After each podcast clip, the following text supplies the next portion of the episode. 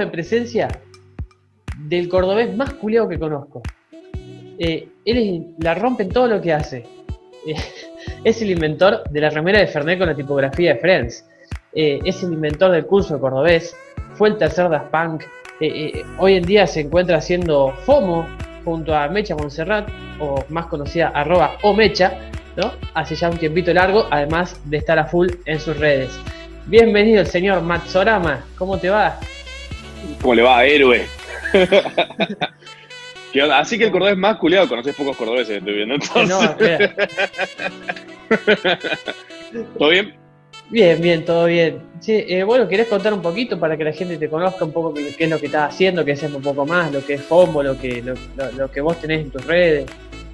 Excelente, sí. eh, bueno, FOMO justamente es un podcast que ahora también es un programa en la tele. Eh, contamos ah, un poco de todo, de, qué- está pasando en el mundo, de, en entretenimiento, eh, en tecnología, eh, todos los temas que están así como está bueno tocar y charlar sobre eso, los, los vamos tocando. Y mm, nada, es un programa semanal que sale los jueves, dura una horita. Eh, también está por salir ahora otro programa que estamos haciendo con Vicky Caraval, que eh, empieza ahora creo que a mediados de enero, creo, no estoy seguro. Lo empezamos a grabar en diciembre, así que nosotros no tenemos ni idea de cuándo va a arrancar. Eh, pero calculamos que ahora a mediados de enero va a empezar, que ese va a estar eh, también en la tele y va a estar en, en YouTube. Lo vamos a ese sí lo vamos a subir a, a YouTube. Eh, y nada, hay un par de, de proyectos que hay dando vueltas. que están buenos, que estamos ansiosos por, por hacer. Eh, como que este año tengo ganas de encarar más para ese lado eh, en general. Como no, no tan. No sé, Instagram un poco me aburrió y tengo ganas de hacer cosas diferentes. Eh, nada, y divertirme haciendo lo que hago, es lo que vengo haciendo desde siempre. Como el, el norte de mi, de mi laburo siempre fue pasarla bien. Y que los que, se Sí, quieran, sí, sí. lo que la quieran pasar bien conmigo, que se prendan. Sí, sí, he, investigado un poco sobre vos y he visto que todo lo, lo que te aburría lo dejabas. O sea, está bien, está mi, perfecto, ex, está es- perfecto. mi, ex, es- mi ex es agradecido. No, no sé. si tanto. no sé si tanto. Nombre completo. Matías Nasle. Profesión. Eh, creo que la mejor forma de, de resumir lo que hago es eh, em, realizador audiovisual. Es como, es como el, el- el técnico eh, especializado en refrigeración de los artículos de la construcción. claro. no, No, que. Comida favorita. Churrasco. Puedo vivir a churrasco. Puedo desayunar churrasco, cenar churrasco, merendar churrasco. Comida menos preferida. Cualquier hoja verde puesta en un plato. Cualquiera. Vos sos de los míos. Vámonos, la- me, me cae mal encima. Lo peor de todo no es que no solo no me gusta, sino que me cae. me- me- puedo comerme un kilo de panceta, pero no me puedo comer una hoja de lechuga. Un lugar para vacacionar. Cruz de caña. Está escondido en el medio de la montaña. Hermoso, muy lindo. Un hobby. Comer. Creo que sí, me aburro y como. Entonces es como. Me gusta comer cosas nuevas. Me gusta, eh, no sé. Eso y dormir siesta. Bueno, imagínate, mirá los hobbies que tengo. Un rodón bárbaro. Tengo, tengo 70 años.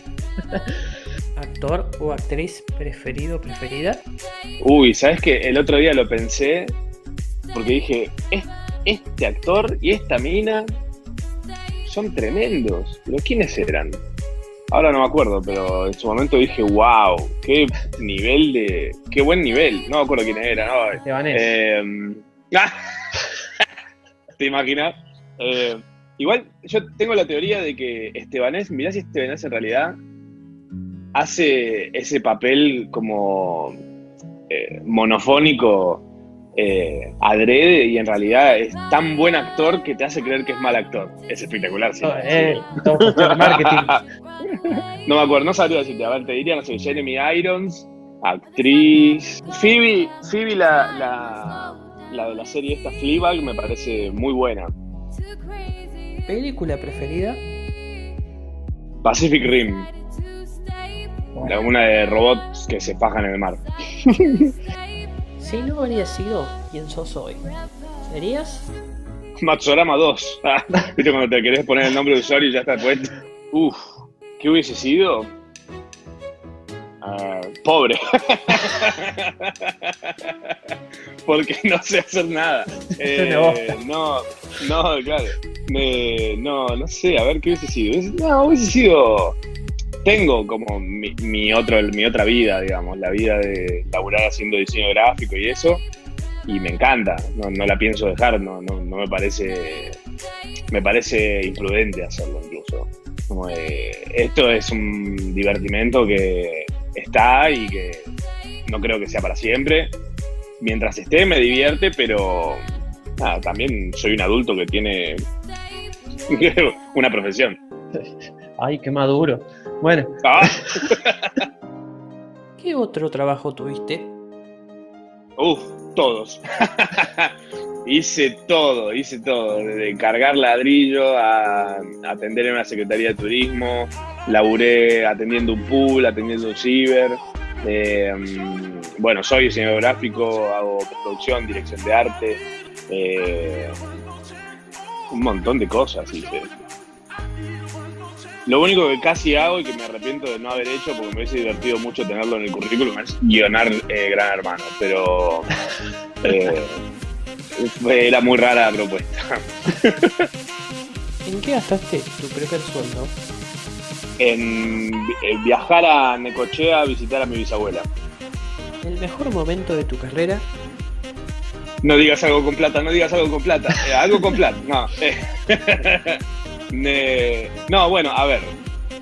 A nivel carrera, creo que hay muchos momentos que no sabría en este momento. Son como los hijos, ¿viste? Los momentos de. Dependiendo qué proyecto.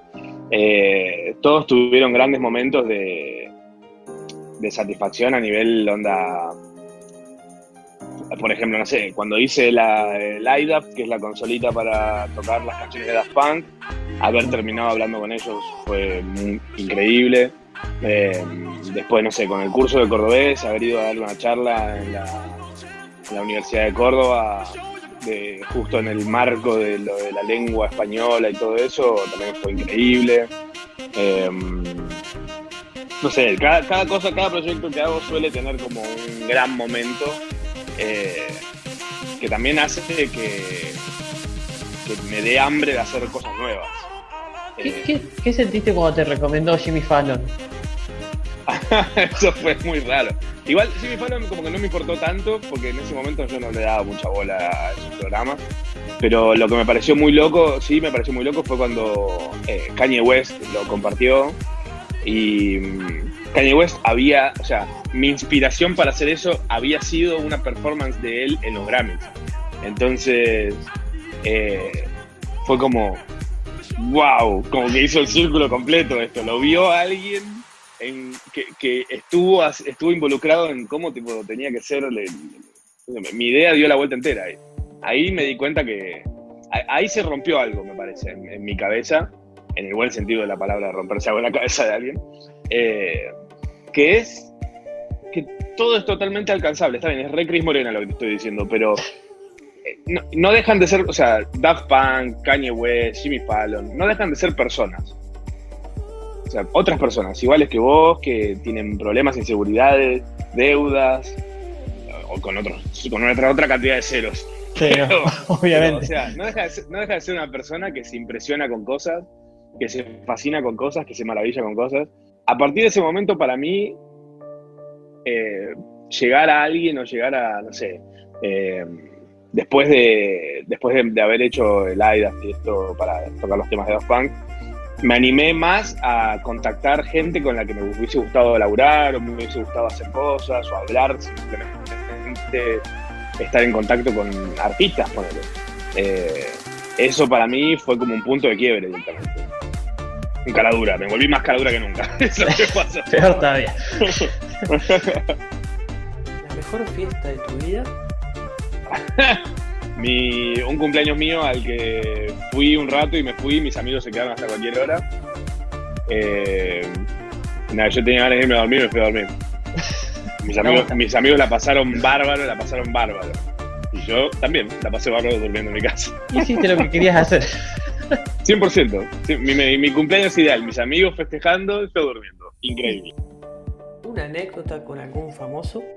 Sí, eh, no sé si cuenta, pero me causó gracia esto. Eh, había Pablo Heredia, creo que se llama, uno que estaba en Gran Hermano, que después estuvo en Rebelde Way, que en ese momento éramos un poco parecidos. Eh, entonces a mí me decían Pablo Heredia, Pablo Heredia, Pablo Heredia. No, Blas me decía, porque Blas se llama el personaje del tipo en, Rebelde Way. Y, un día eh, mis amigos que me jodían todo el tiempo Blas, que Blas, que Blas, que Blas, un día estábamos en el Personal Fest, que es un festival de música que se hacía acá, eh, y estábamos saliendo y al lado mío, caminando, venía este tipo, este actor. Y yo, y yo venía con mis amigos. Entonces había, eh, fue como un momento rarísimo y gracioso en el que el chabón no entendía nada de lo que estaba pasando. Pero cuando me mira a mí, me mira a mí y claramente hay un parecido, me saluda. Nos saludamos y nos quedamos ahí como un segundo y fue como, claro, no tiene sentido lo que está pasando, le digo, te, explico. Ellos a mí me dicen Blas porque vos me dices, no, me imaginé. me imaginé, como quedó clara la situación. Y siguió, lo, lo, más raro fue también que siguió caminando para el mismo lado que nosotros, al lado nuestro, pero ajeno a la conversación, y mis amigos hablaban de él. Entonces, fue como, che, ¿y, qué, ¿y deberíamos invitarlo o no? Y entonces le dijimos, che, vamos a ir a tomar una birra, ¿querés venir? Dale. Y vino. Y el tipo no tenía nada de qué hablar con nosotros. Así que estuvo ahí tomando una cerveza con nosotros sin, sin, sin eh, Emitir vincularse, básicamente. Estaba ahí, estaba ahí. Yo dije, debe estar fumado este tipo. Eh, así que nada, después cada uno se fue para su casa y nunca más volvimos a hablar con el tipo, nunca, no quedamos ni en contacto ni nada, quedó como, Como algo. al como ahí, como cuando, como cuando te sigue un perro, ¿viste? Cuando te sigue un perro que tipo te Sí. sigue hasta algún punto y después se va. Algo así. ¿Alguna choluleada? Soy cero cholulo. He tenido grandes oportunidades de ser cholulo y me da calor. Eh, porque, por ejemplo, no sé, prefiero. Ponele, cuando laburé con Charlie, con Fito, eh, yo en realidad laburé con Fito, pero estaba Charlie involucrado en el proceso.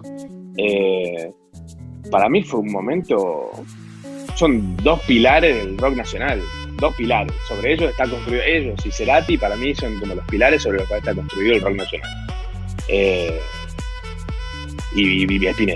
Y, mm, y estar ahí en una misma mesa con ellos trabajando, era un momento que decís, cualquiera hubiese dicho, che, me quiero sacar una foto.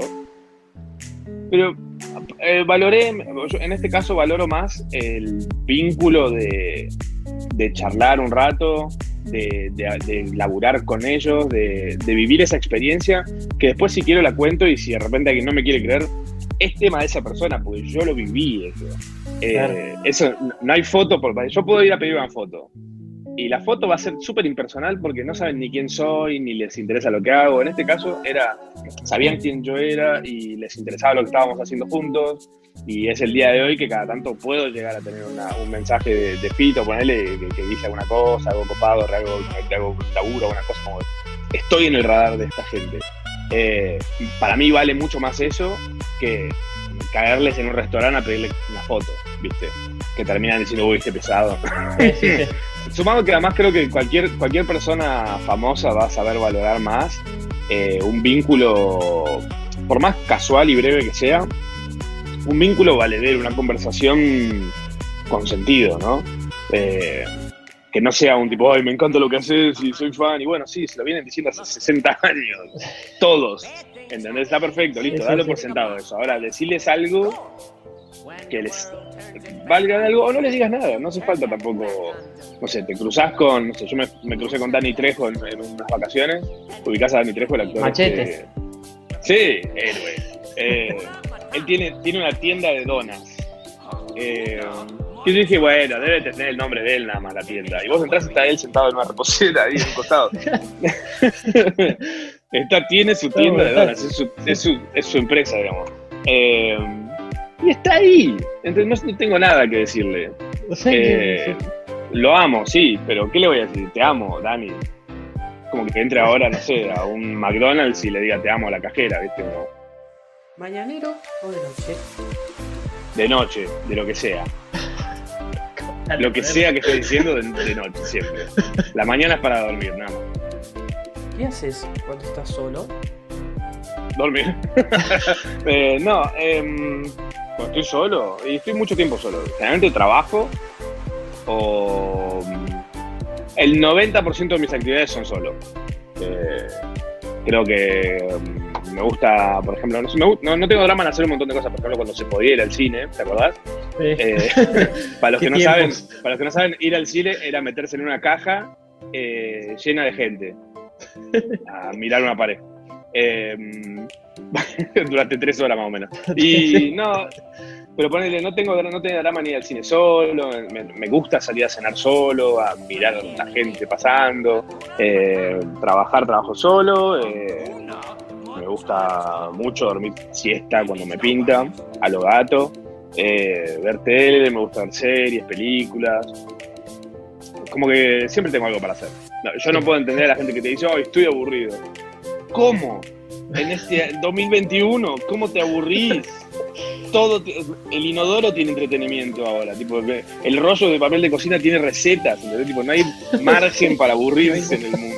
¿Dos personas que invitarías a una cena o un asado? Bueno, ponele, eh, casi se da y me quedé con muchas ganas porque mm, siento que son muy buena onda eh, con los Eruca Sativa. Ah, Eh, sí. tengo, tengo buena onda con ellos y, y me hubiese gustado justamente charlar porque tienen mucha data en general. Eh, me parecen. me- siento que son de esas cenas que podría estar hasta las 5 de la mañana hablando, ¿viste? Eh, eso me gustaría, si no. Ah, ya sé, sí, ya, ya sé. Pero me gustaría, no me gustaría invitar a cenar, sino me gustaría caer a la casa. Eh, a lo de la mona y que venga Piñón también. Me- pero piñón, piñón que me venga pintado porque me mato. No, Me mato. Eh, ah, me cae piñón sin pintura en la cara y yo, eh, listo, ya está, que el, 20, el 2020 no termina más. Al- me gustaría ir a comer a lo de la mona. que dice- siento que se debe comer muy rico en esa casa. Dos cosas que no te pueden faltar nunca. Agua. en, en cualquier formato que sea, ¿no? Si es con hielo y si viene oscura también. Eh, no. no, cosas que no me pueden faltar nunca. Las llaves y la billetera. si, si falta alguna de las dos, ya hay un problema. Hay un, Vamos, tras hay mano. un problema. Machorama es. Un personaje. Fin. muy bien. Es muy simple, muy simple. En cual- cuando, cuando yo quiera lo desactivo y queda guardado en un cajón como con el resto de las cosas que ya hice. Eh, no, es. Sí, a mí me sirve como eso en realidad. Machorama es una. Es el portón de entrada, digamos. Eh, o ni siquiera, es, es una casa de veraneo para mí, de alguna forma. Eh, está ahí, se puede vivir ahí, se puede estar un año entero ahí, pero yo tengo mi casa.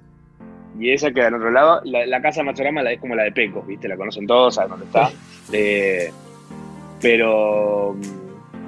Pero, no, no sé, me gusta, me gusta tener. eh, para mí, Machorama empezó como algo para mis amigos y terminó siendo un trabajo.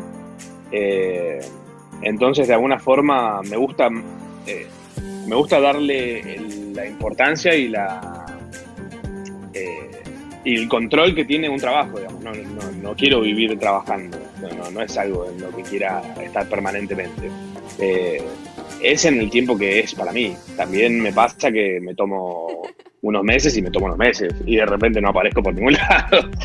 Eh, pero me gusta también porque me, me sirve para mantenerlo activo y no cansarme, porque también me pasa eso, de que eventualmente me, me hincho los huevos y digo, bueno, mm, una gana de, de colgar esto y no hacerlo más, pero bueno, está bien, sirve, que yo. Es un buen laburo. Y Matías Nagne, ¿es? Es un. Es un pesado.